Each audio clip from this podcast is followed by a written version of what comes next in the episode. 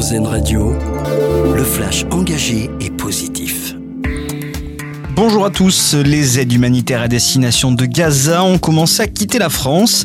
Hier, c'est le navire Tonnerre qui a quitté le port de Toulon en direction de l'Égypte où le croissant rouge égyptien attend son arrivée pour l'acheminer vers Gaza.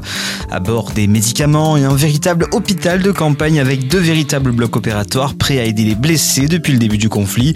Au total, c'est près de 54 tonnes d'aide qui vont partir à destination de la bande de Gaza.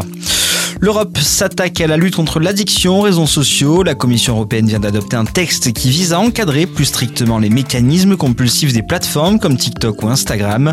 Les députés européens reprochent au texte déjà en vigueur de ne pas suffire à lutter contre ces addictions. Ils veulent créer une liste de bonnes pratiques pour les réseaux sociaux. Et puis, alors qu'on parle des réseaux sociaux, sachez qu'aujourd'hui c'est le Not Twitter Day. Un collectif appelle à ne plus utiliser le réseau social Twitter en ce 27 octobre pour marquer le premier anniversaire de la prise de contrôle d'Elon Musk qu'il a depuis rebaptisé X. Ces internautes dénoncent une modération insuffisante, la diffusion de discours haineux et la réduction de la visibilité des médias d'information plus traditionnels. On part en Islande avec ce mouvement de grève des femmes islandaises. Mardi, elles étaient des milliers dans les rues pour demander l'égalité entre hommes et femmes et dénoncer les violences sexuelles envers les femmes. Un mouvement qui a été rejoint par la première ministre du pays. L'Islande a beau être le pays le plus avancé en termes d'égalité des genres selon un classement du Forum économique mondial, il y a encore du chemin à parcourir pour atteindre une parité totale.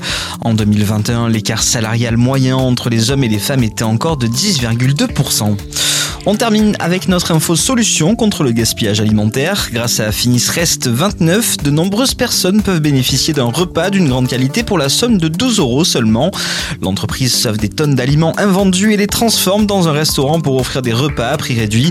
L'entreprise a même pour objectif de lancer une chaîne pour étendre son initiative à plus grande échelle.